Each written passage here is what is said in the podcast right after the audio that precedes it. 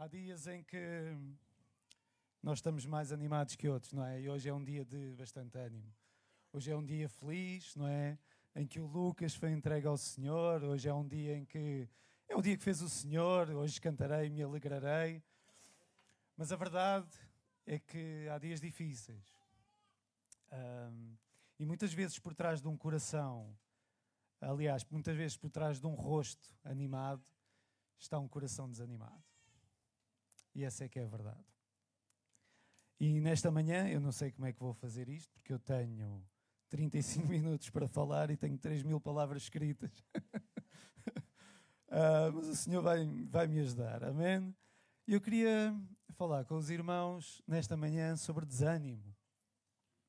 Parece que é um contrassenso, não é? Porque o crente não desanima, não é? Não desanima o crente, pois não. Quantos daqui estão animados? Quantos? Amém. Nós podemos sempre dizer amém, estamos animados no Senhor. Mas quantos aqui estão desanimados?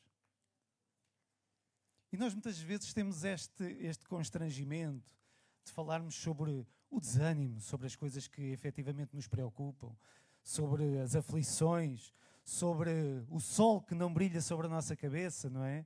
Parece que os dias são sempre cinzentos, parece que nada nos satisfaz, parece que tudo aquilo que acontece vem sempre para nos desanimar, vem sempre para nos retirar o ânimo. Mas a verdade, e no final do dia, Deus é fiel. Amém? Eu gostava de partilhar com os irmãos e quero andar o mais rápido possível nesta manhã. E gostava que abríssemos em Jó, no capítulo 4.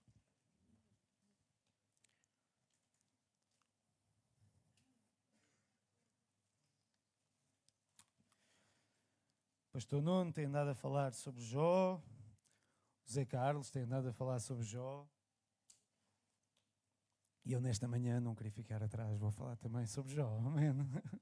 Mas não vou só falar sobre Jó, amém? Mas vamos seguir, amém? No capítulo 1 de Jó, vemos Jó perder quase tudo. É uma sequência de acontecimentos que Jó ainda estava a recuperar de um e estava logo a acontecer outro.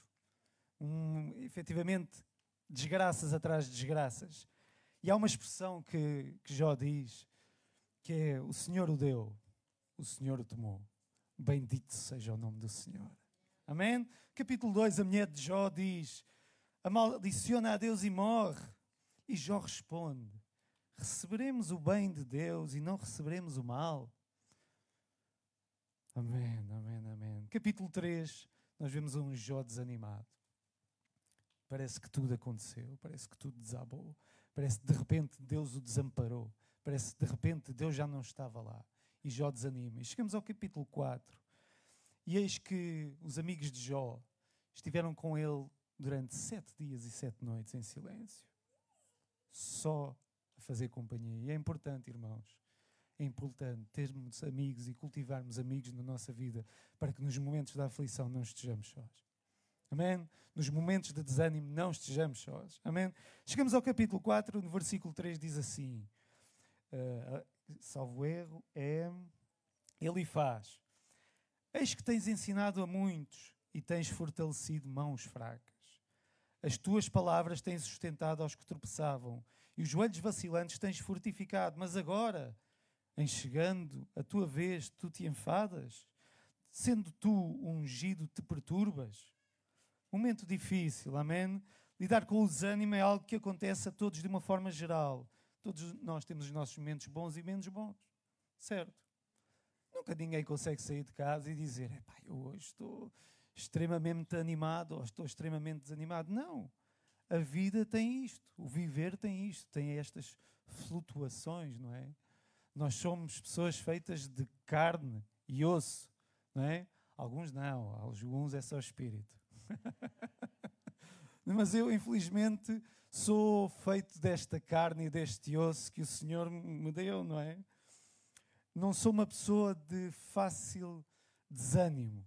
Não sou. E quem me conhece sabe. Ainda ontem estava a partilhar com a minha esposa sobre isto e ela estava a cantar um corinho que eu até desafiava. Não, Sónia, não a vir aqui, que é um. qualquer coisa como desanimados. Não, eu não tenho a voz de David, não é? Não, não, não, mas eu, já, já nem é do meu tempo, nem sei como é que é o dela. não é? Mas a verdade é que há coisas que nos acontecem que nos mandam para baixo, não é? E nós temos esta natureza, esta natureza que flutua.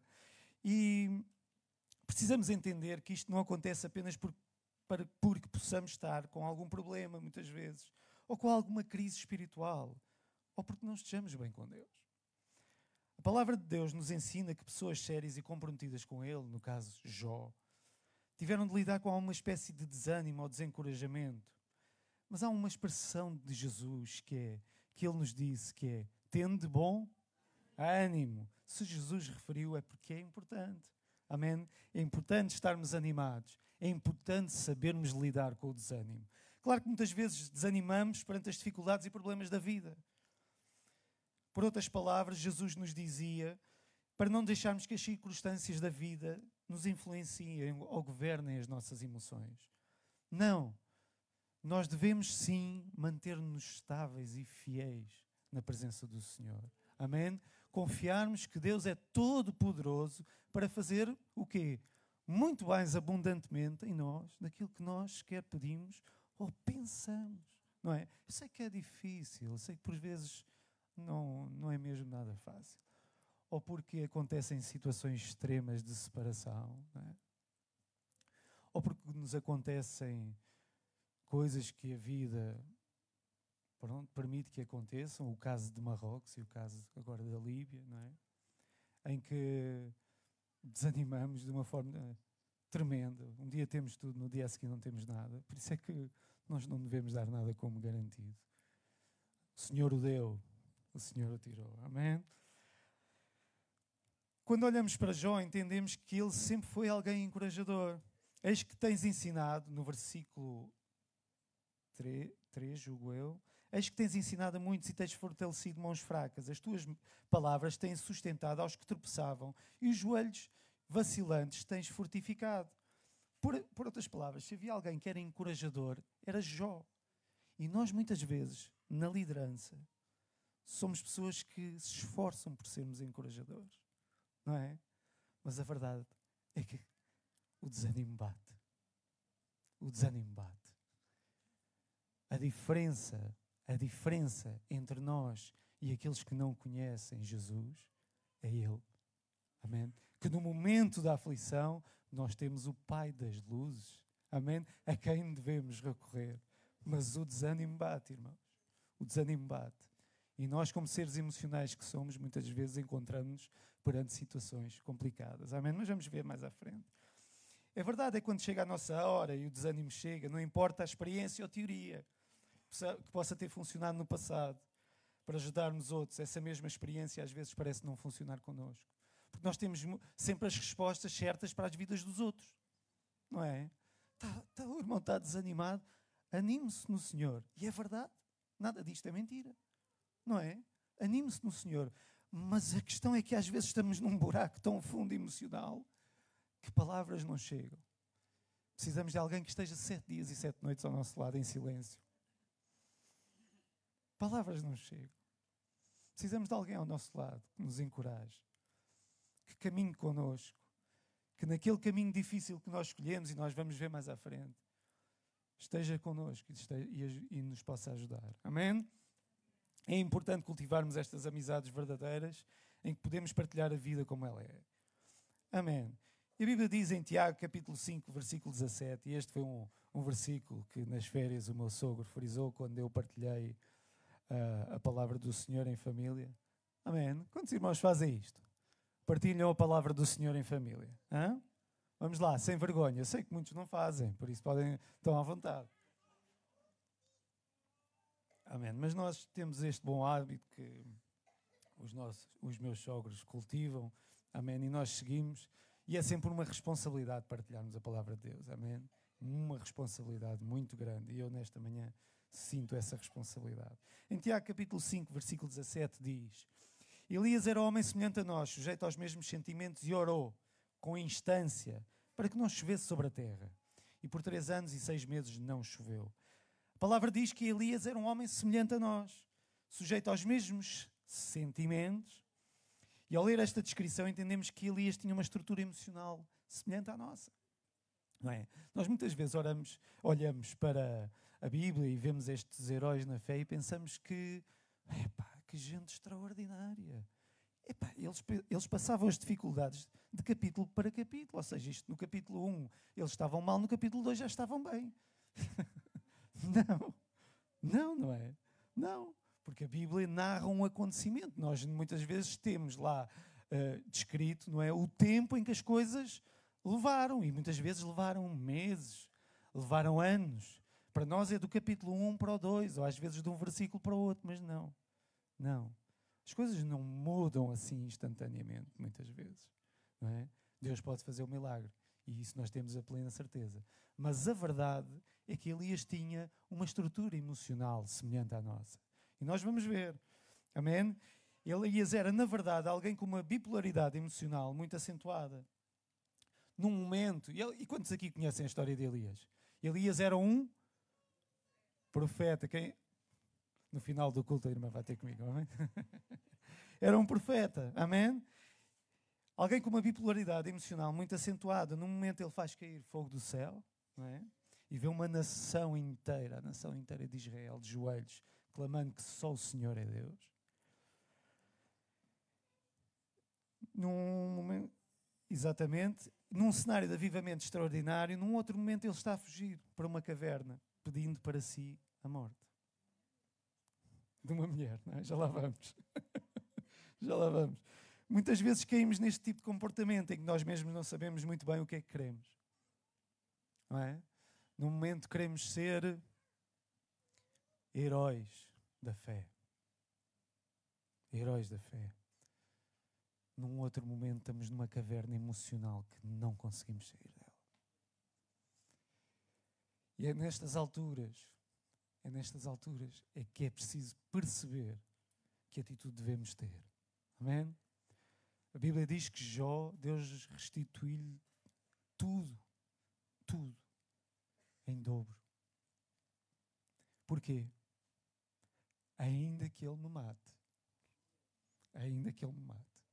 Amém? Nele eu vou confiar. Amém? Ou seja, é esta fé inabalável que mesmo perante a caverna, mesmo perante a escuridão, ainda que Ele me mate, ainda que Ele tire a minha vida, eu nele vou confiar. Amém. Amém. A palavra de Deus é extraordinária. Amém. A atitude certa num momento de encorajamento vai fazer toda a diferença da mesma forma que a errada também. Ok, vamos abrir em 1 de Reis, capítulo 19, versículo 1 a 18. E eu tenho que andar rápido. E temos aqui um pouco da história de Elias. E se os irmãos forem ler para trás, Elias foi um profeta extraordinário. A dada altura, Elias ora para que não haja chuva na terra durante três anos. Três anos. Durante três anos. E não choveu durante três anos. E veio fome sobre a terra. E diz que Deus enviou corvos que levavam comida a Elias para que Elias pudesse comer. Perante toda uma nação com fome, Elias, Deus supriu as suas necessidades. E diz que ele, ele estava ao pé de uma, uma ribeira e, e, a determinada altura a ribeira secou e ele saiu dali e encontrou uma viúva. E, e entrou na casa da viúva e a viúva apenas tinha um pouco para comer e Deus fez o milagre. Deus fez o milagre. E o filho da viúva adoece e morre. E Elias fecha-se no quarto com a criança. E através do poder de Deus, essa criança voltou à vida. Coisas extraordinárias, amém? Elias decide voltar. Decide voltar.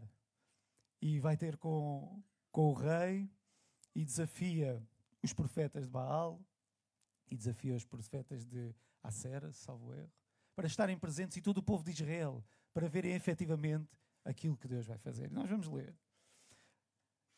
Vamos ler o que aconteceu depois. Ou seja, houve um milagre, Deus fez cair fogo do céu e os profetas de Baal e de, e de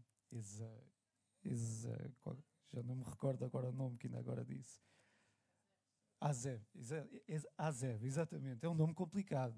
Se algum irmão quiser pôr a um filho, esteja à vontade. Ok, mas vamos ler no capítulo 19, 1 de Reis. E Acabe fez saber a Jezabel tudo quanto Elias havia feito. Ou seja, todos os profetas tinham sido mortos.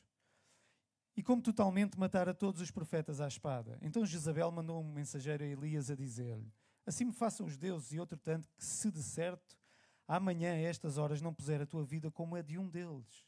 O que, vendo ele, se levantou e para escapar com vida se foi. E chegando a Berseba, que é de Judá, deixou ali seu servo. Ele, porém, foi ao deserto a caminho de um dia e foi sentar-se debaixo de um zimbro e pediu para si a morte e disse: Já basta, ó Senhor, toma agora a minha vida, pois não sou melhor do que os meus pais. E deitou-se e dormiu debaixo de um zimbro. E, então, e eis que um anjo então o tocou e lhe disse: Levanta-te e come. E eis que à sua cabeceira estava um pão cozido sobre as brasas e uma botija de água, e comeu e bebeu e tornou a deitar-se. E o anjo do Senhor tornou segunda, segunda vez e o tocou e disse: Levanta-te e come, porque será muito longo o caminho. Levantou-se, pois, e comeu e bebeu. E com a força daquela comida, caminhou 40 dias e 40 noites até Horeb. Abençoada comida. Amém, irmãos? O monte de Deus. E ali entrou numa caverna e passou ali a noite. E eis que a palavra do Senhor veio a ele e, e lhe disse: Que fazes aqui, Elias? E ele disse: Tenho sido muito zeloso pelo Senhor dos Exércitos, porque o, os filhos de Israel deixaram a tua aliança, derrubaram os teus altares e mataram os teus profetas à espada, e só eu fiquei. E buscam a minha vida para me atirarem. E Deus lhe disse: Sai para fora e põe-te neste monte perante o Senhor. E eis que passava o Senhor, como também um grande e forte vento que fendia os montes e quebrava as penhas diante do Senhor. Porém, o Senhor não estava no vento. E depois do vento, um terremoto também o Senhor não estava no terremoto. E depois do terremoto, um fogo. Porém, o Senhor também não estava no fogo. E depois do fogo, uma voz mansa e delicada. E sucedeu que, ouvindo a Elias, envolveu o seu rosto na sua capa e saiu para fora. E pôs à entrada da caverna, e eis que veio a ele uma voz que dizia: Que fazes aqui, Elias? E ele disse: Eu tenho sido em extremo zeloso pelo Senhor, Deus dos exércitos, porque os filhos de Israel deixaram a tua aliança, derrubaram os teus altares e mataram os teus profetas à espada, e só eu fiquei, e buscam a minha vida para me atirarem. E o Senhor lhe disse: Vai e volta pelo teu caminho, para o deserto de Damasco. E chegando lá, unge a Azael, rei sobre a Síria, e também a Jeú, filho de Ninsi, ungirás rei de Israel, e também a Eliseu, filho de Safate. De Abel Meola, ungirás profeta em teu lugar. E há de ser que o que escapar à espada de Azael, matá-lo-á Jeú, e o que escapar à espada de Jeú, matá-lo-á Eliseu. Também deixei ficar em Israel sete mil, todos os joelhos que não se dobraram a Baal, e toda a boca que não o beijou. Amém? Nós podemos tirar aqui imediatamente três conclusões deste texto. Não é? Primeira, era como estava aqui a irmã a dizer, o poder que uma mulher tem sobre a vida de um homem, não é? Isto a título de brincadeira, não é? Segunda conclusão, assim, também a título de brincadeira, é que a Bíblia diz que é legítimo nós dormirmos uma cesta depois do almoço, não é? Depois de comermos. Por isso, os irmãos, hoje, depois de almoçarem, é legítimo. Segunda conclusão, ou terceira conclusão, neste caso, é que é legítimo repetirmos o prato, não é? Diz que Elias comeu duas vezes. Amém. Isto é só para, para eu me poder descontrair, irmãos. Amém. Amém. Mas analisando bem o texto, Podemos ver aqui um, um Elias em crise. É uma pergunta. Podemos ver aqui um Elias em crise? Podemos, não é? Mas não é uma crise ministerial, pois não. Elias tinha acabado de presenciar milagres extraordinários da parte de Deus. Não é? O altar tinha sido regado com água. Regado com água. E o fogo de Deus desceu e, e lambeu tudo. Tudo. Porque só o Senhor é Deus. Só o Senhor é Deus. Então não era uma crise ministerial a crise que Elias estava a passar. A crise de Elias não tinha a ver com fracasso ou falta de sucesso. Pois não. Ele era um profeta bem sucedido, se nós podemos assim dizer, não é? Bem sucedido. Aquilo que ele clamava, ele clamou para não haver chuva e não houve chuva. Clamou para que houvesse chuva e houve chuva. Amém? Quase pensamos, Elias era o IPMA daqueles dias, não era? Não era uma crise de fracasso ou de falta de sucesso. Da mesma forma, muitas vezes nós deduzimos que o desânimo acontece porque não temos alguma questão de realização pessoal. Isso pode não ser verdade, pode acontecer, mas pode não ser verdade. Podemos é estar a viver toda uma realização pessoal que idealizar, idealizarmos na nossa vida e ainda assim estarmos desanimados. De alguma forma, algum tipo de anseio insatisfeito leva-nos ao desânimo. Olhamos mais para o que não temos do que para aquilo que Deus já nos proporcionou. E isto é um fenómeno que hoje em dia é cada vez mais perigoso. Estamos fechados em casa e o Covid veio trazer isto a um extremo. Estamos fechados em casa a fazer um scroll de feeds de pessoas que não têm problema algum na vida. Eu não vejo ninguém no Instagram que diga que tem um problema na vida. Só vejo a gente bem sucedida. Gente que ganha rios de dinheiro, não é? Que fazem publicidade a cremes, a bicicletas, a automóveis, a tudo e mais alguma coisa mas não há uma ponta de desânimo nas redes sociais. Nada. E nós consumimos isto e pensamos que o vivermos, esta vida que Deus tem preparado para nós, é um sucesso constante, é uma alegria constante, é um ânimo exacerbado, que nada de mal nos irá acontecer. Nem nas nossas emoções, alguma vez nós podemos sequer pôr em causa estarmos desanimados. Mas, cara igreja, quero-vos dizer que isso não é verdade. Isso não é verdade. Há coisas que vêm à nossa vida que nos desanimam e nos mandam para baixo. A crise de Elias não era física. O homem estava sobrenaturalmente alimentado. Não é? Ele com um pão, não é? Com um pão, pura e simplesmente andou 40 dias e 40 noites. Amém? Alguns irmãos aqui, nem com um pão ao pequeno almoço chegam ao almoço, quanto mais 40 dias ou 40 noites. Não é? Elias, a crise de Elias não era física. Não. Não era física. A crise de Elias não era falta de unção. Ele tinha visto Deus fechar os céus e não haver chuva perante a sua oração. Ele tinha visto Deus enviar fogo do céu perante o seu clamor. Então, qual era o problema de Elias? Vamos ler no versículo 4. Há aqui um detalhe que nos chama a atenção. Diz assim: Já basta, ó Senhor, toma agora a minha vida, pois não sou melhor que os meus pais. O problema não era Jezabel, o problema não era as circunstâncias, o problema eram expectativas frustradas. E este muitas vezes é o nosso problema. Expectativas frustradas na vida. Porque não temos o emprego que queríamos, não temos as coisas que queríamos, não temos a vida que queríamos porque queremos viver a vida que vemos os outros viverem. Elias tinha, essas, tinha uma expectativa de ir além dos seus pais. Ele tinha uma expectativa de ser alguém. E efetivamente ele foi. Mas a caverna emocional onde ele estava não lhe permitia reconhecer o bem que Deus tinha feito através dele. Ele diz: Tira agora a minha vida, pois não sou melhor do que os meus pais. Ele estava a comparar-se com uma geração anterior. E muitas vezes o problema destas gerações, por exemplo, da minha geração para a geração das minhas filhas, é a comparação. Porque nós vivemos numa altura em que. Quantos aqui são da década de 70? 70. Abençoados, abençoados. Os de 80 também ainda. Os de 80, quem são os de 80 aqui? Sim, abençoados também. Os de 90 já nem tanto. Eu vou explicar, calma. Isto porquê? Porque nós ganhamos um receio de deixarmos os nossos filhos brincar na rua. Hoje em dia nós passamos na rua, não vemos uma criança a brincar.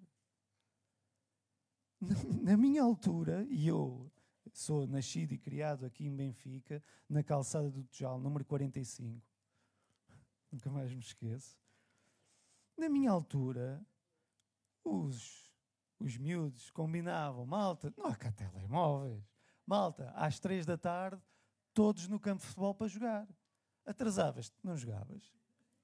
Na altura éramos todos pontuais. Às três da tarde estava tudo para jogar à bola. A não ser que a dona Emília não deixasse. E ela está-me a ouvir.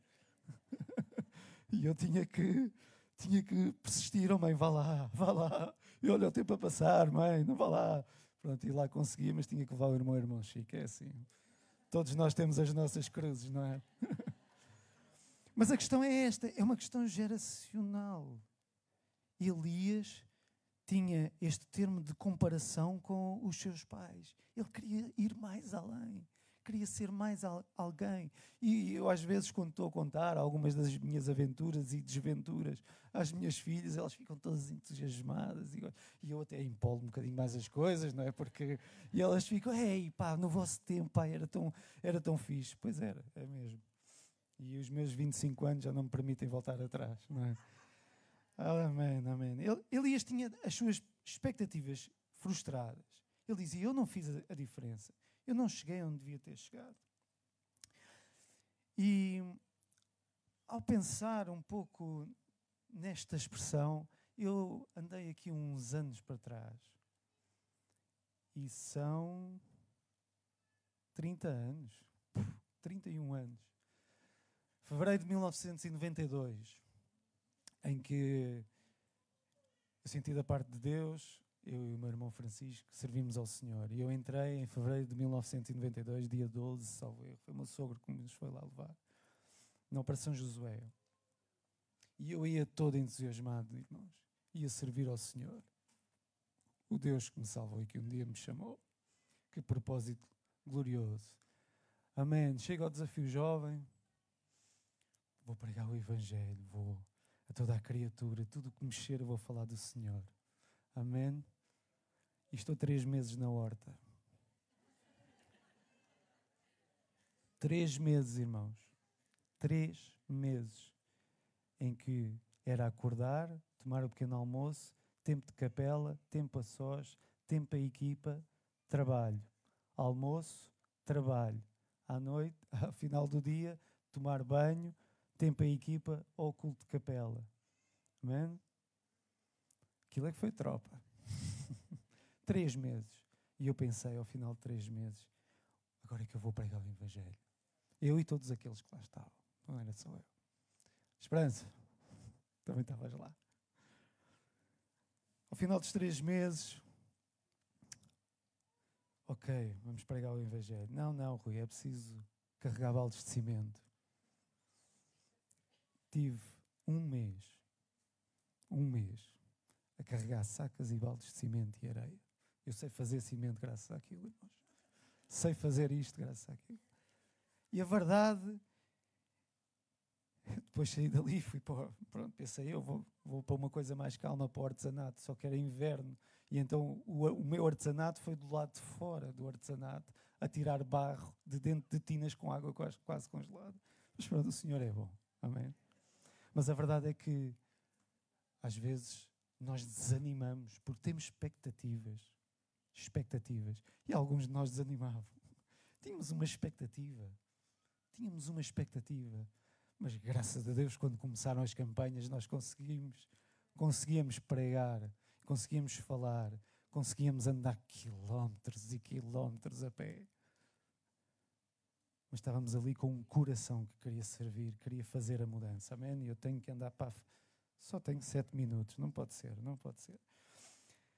A Bíblia diz em Provérbios 13, 12: diz que a esperança adiada desfalece o coração, mas o desejo atendido é a árvore de vida. A esperança adiada, aquilo que esperamos e que nunca chega, traz-nos um, um grande desgaste emocional. Será que algumas das coisas que esperamos e que não se concretizam deviam estar a ser esperadas? Façam esta pergunta a vocês mesmos. Há coisas que efetivamente são promessas de Deus e que nós devemos esperar. Não devemos só esperar, devemos lutar por elas, porque Deus colocou no nosso coração. Mas há coisas que simplesmente nós enfiamos e colocamos na nossa cabeça que devíamos ter ou que devíamos. Somos merecedores, que essa é outra. Eu quero porque eu mereço. E nem sequer paramos para nos perguntarmos se Deus está nesse propósito. Queremos porque queremos, porque temos esse direito. E hoje em dia toda a gente tem direitos. Tem direitos. Eu tenho direito a ser chamado ou intitulado com o género que eu quiser. Mais importante do que teres um direito é tu tens um dever. Tu tens um dever. E em primeiro lugar, o teu dever deve ser de fidelidade para com Deus. Em segundo, o teu dever deve ser de exemplo para com esta sociedade que caminha para um, para um fim terrível. Tu deves ser um exemplo para a tua casa, para a tua família, para aqueles que estão ao teu lado. Deves ser um amigo fiel que está pronto para ajudar o desanimado. Amém? Quando a expectativa de não alcançarmos o que queremos fala mais, mais alto, não há nada que nos satisfaça. Mesmo estando a viver a plenitude oi, e o propósito de Deus na nossa vida. Quando a Bíblia fala de contentamento, Paulo diz assim: Não ambicioneis, em Romanos 12, 16, as coisas altas, mas acomodai-vos às humildes.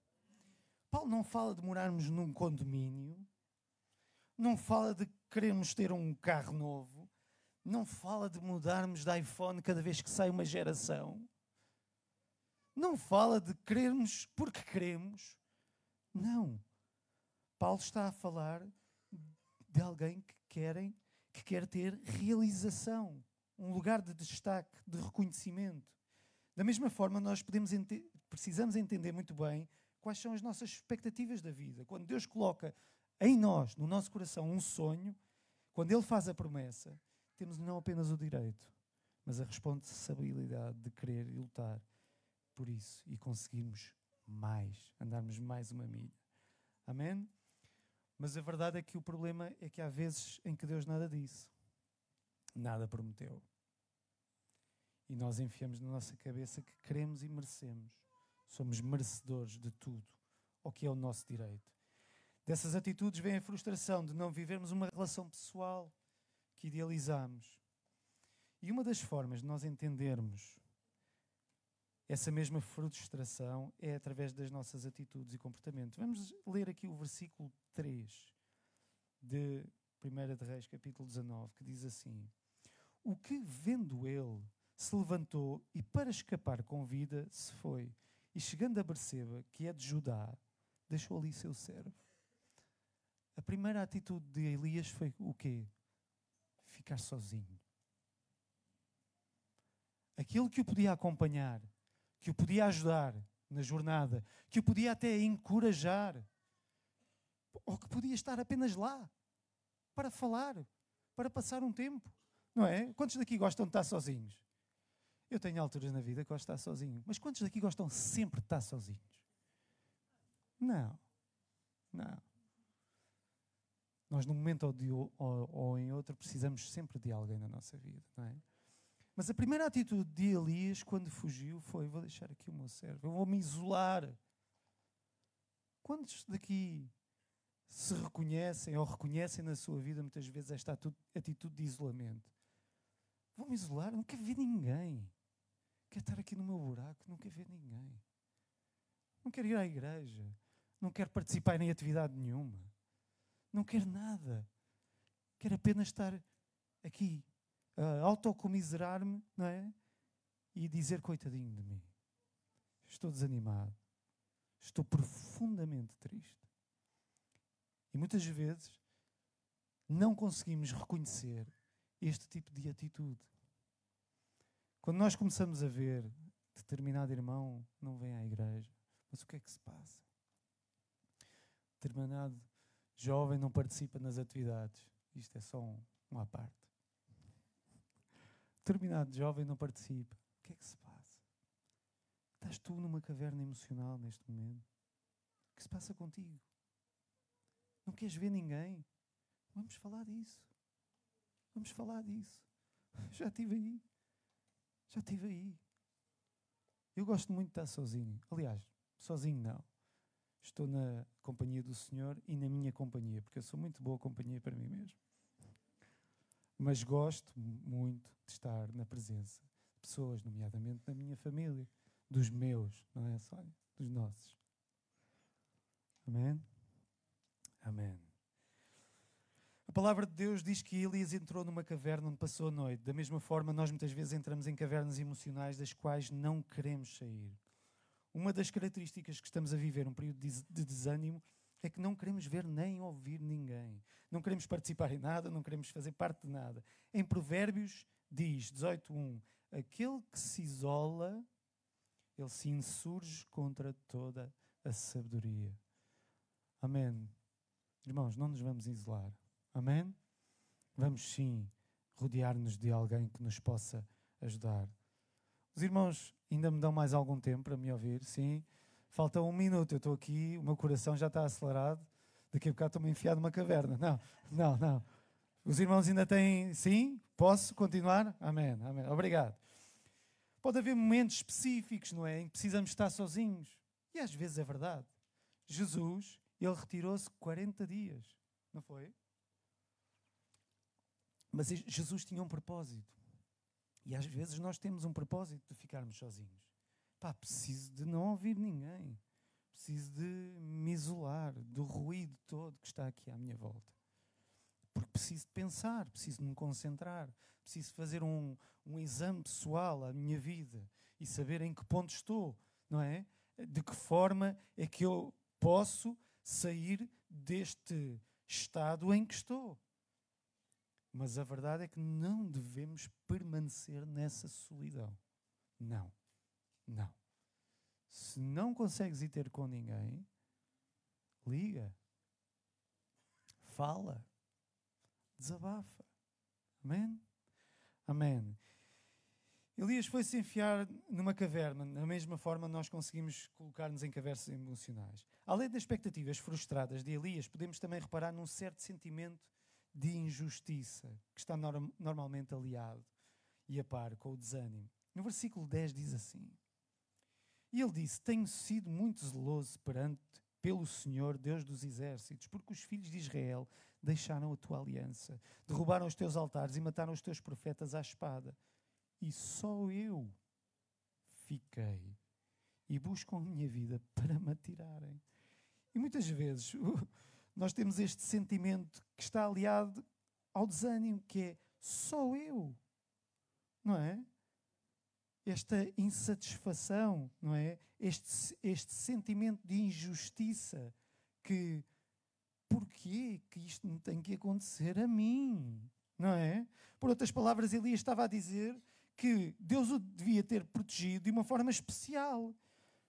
A resposta de Deus está mais à frente, quando Deus apenas lhe diz: Não, Elias, não foste só tu que ficaste. Houve mais sete mil que não dobraram os joelhos. Houve mais sete mil. Não te ponhas em bicos dos pés a dizer que só tu ficaste. Não, efetivamente não. E esses sete mil estão lá, não fugiram. E muitas vezes nós temos este sentimento de injustiça. Porque é que é sempre a mim? Porque o que tem que me acontecer acontece-me sempre a mim. E eu, quando era jovem, perguntava muito isto. Porque cada vez que eu ia à rua, eu partia um vidro. e a minha mãe, coitadinha, e o meu pai, estavam sempre em despesas. E eu disse, mas porquê a mim? Que, que injustiça, tanto miúdo na rua, porque é que tem que ser sempre eu? Se calhar porque não tinha juízo, pronto, mas isso é outra, é outra história. Porquê é que me acontece sempre a mim? Oh, porquê que sou sempre eu a pagar a fatura? Não é? E muitas vezes nós que estamos, e eu, eu estava a almoçar com alguém esta semana que estava um pouco desanimado, e ele dizia: Estou cansado de resolver problemas. Estou cansado de resolver problemas. E eu estava-me a identificar com ele, porque uh, parte da, da minha profissão é resolver problemas. E resolver problemas cansa, irmãos. Cansa, está sempre a resolver problemas. E às vezes eu viro-me para os meus colegas e digo: Mas tu por acaso já pensaste? Antes de me estares a perguntar, já pensaste? Já foste à procura da solução ou estás à espera que eu resolva tudo? Não é? E a verdade é que às vezes estão, outras vezes conseguem resolver. E resolver problemas cansa e desanima-nos. Traz-nos um cansaço emocional fora do normal. Precisamos de orar e buscar ao Senhor, porque Ele nos prometeu: nunca te deixarei e jamais te abandonarei.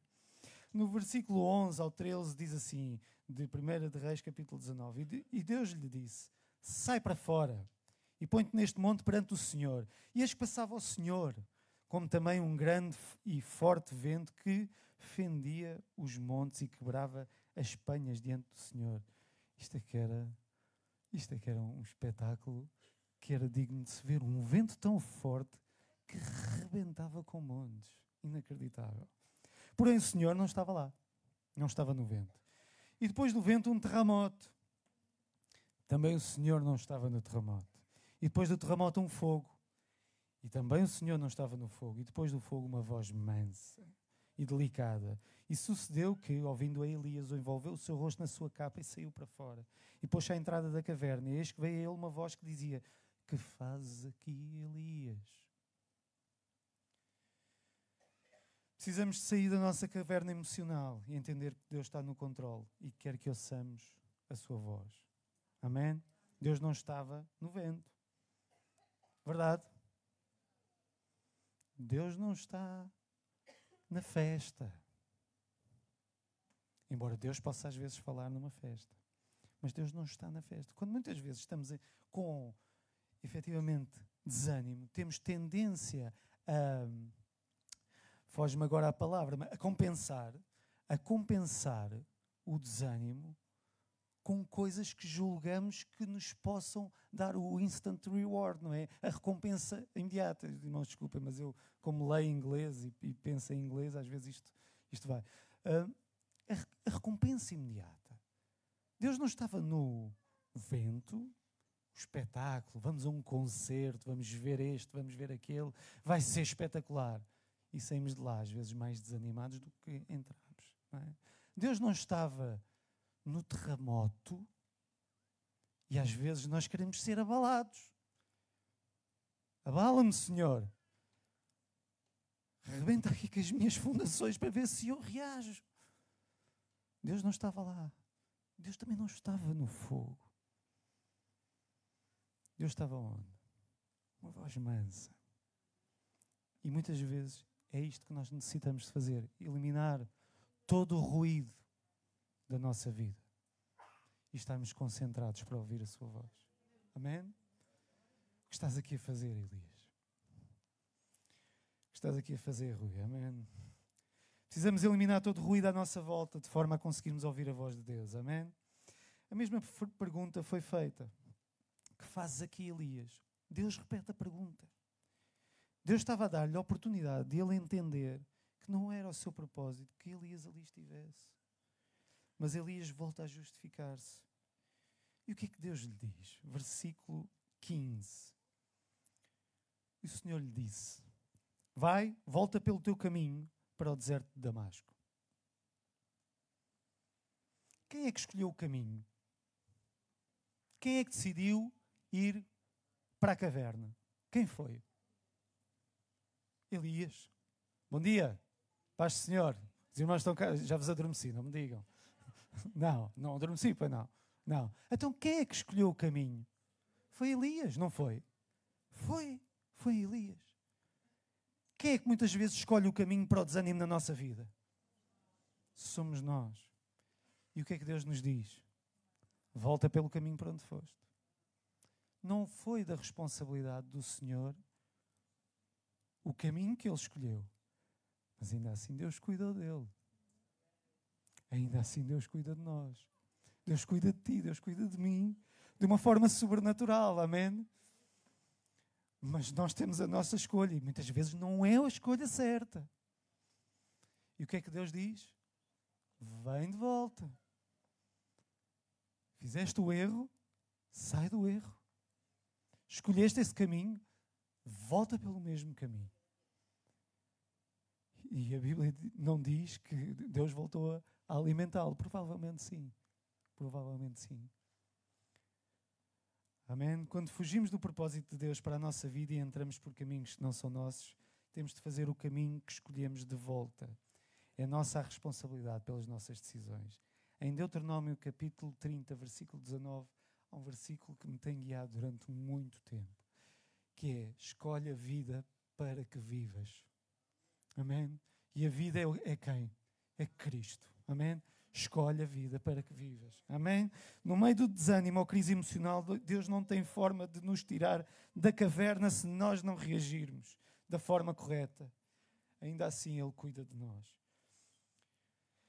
Em momento algum, Deus mandou que Elias fosse para a caverna, mas mesmo no processo de fuga de Elias, Deus cuidou dele. Deus não nos abandona. Amém? A pergunta nesta manhã é: O que fazes aqui, Rui? Fazes aqui, Ana? que fazes aqui, Maria? que fazes aqui, Pedro? que fazes aqui? Ponham o vosso nome. Não é aqui. É no estado emocional em que cada um de nós está. que fazes aqui? Porquê é que chegaste até aqui? Vamos abrir, irmãos. Primeira de Samuel, para terminar. Capítulo 30, versículos 1 a 6. David. Estes três personagens os irmãos levem convosco hoje. Amém? Jó, Elias e David. Diz que David andava a fugir de Saul e ele e os seus homens deixaram todos os familiares, filhos, mulheres e alguns homens em Ziclac.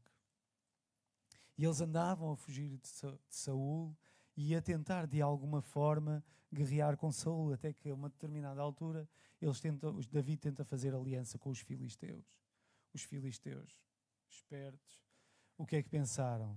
Saul é inimigo de Davi, nós vamos levar Davi connosco. Se eventualmente quisermos fazer uma aliança com Saul, não vai ser possível. Por isso disseram, David, lamentamos imenso, mas não vais. Então David não foi para a guerra com os filisteus e volta para casa. E voltando para casa, vamos abrir no cap capítulo 30, versículo 1, diz assim, até ao 6. Sucedeu, pois, que chegando David e os seus homens ao terceiro dia a Ziclac, já os amalequitas tinham invadido o sul e Ziclac, e tinham ferido a Ziclac e a tinham queimado a fogo. E tinham levado cativas as mulheres e todos os que estavam nela, tanto pequenos como grandes. A ninguém, porém, mataram, tão somente os levaram consigo e foram o seu caminho. E David e os seus homens chegaram à cidade, e eis que estava queimada a fogo. E suas mulheres e seus filhos e suas filhas tinham sido levadas cativos. Então David e o povo que se achava com ele alçaram a sua voz e choraram, até que neles não houve mais força para chorar.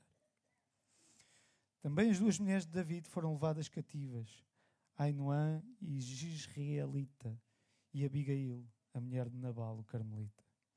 E David muito se angustiou, porque o povo falava de apedrejá-lo, porque a alma de todo o povo estava em amargura, cada um por causa de seus filhos e, sua, e das suas filhas. Todavia, David, o quê? Se fortaleceu no Senhor, seu Deus. Há outra versão que diz: David se reanimou no Senhor, seu Deus.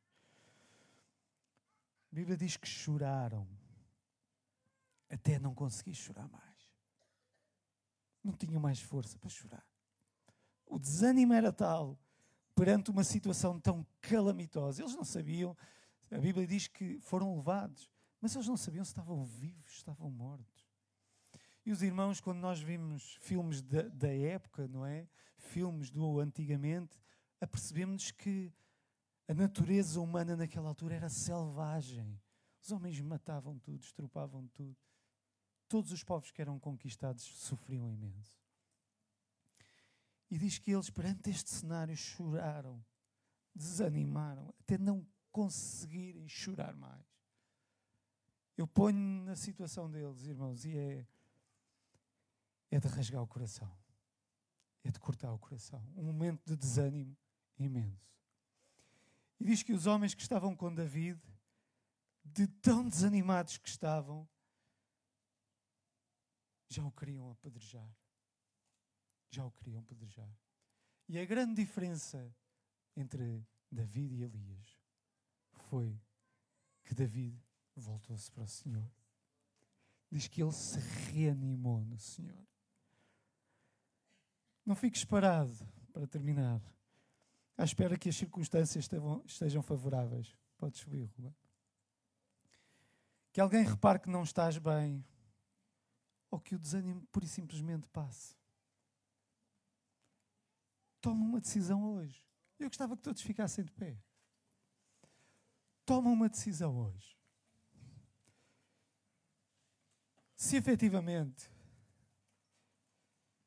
te encontras numa caverna emocional e que ninguém se apercebe, porque tu és um bom, e deixa-me pôr aqui entre aspas, artista que consegues disfarçar bem como as coisas estão na tua vida. Mas nesta manhã Deus sabe. E a pergunta que Deus faz é: o que fazes aqui? O que fazes aqui? E aqueles que estão, de alguma forma, desanimados e que têm vivido dentro de uma caverna, dentro de um poço, sem ver a luz. Um poço emocional, uma caverna emocional. Põe a tua mão no peito nesta manhã. E clama a Deus. Vamos cantar aqui.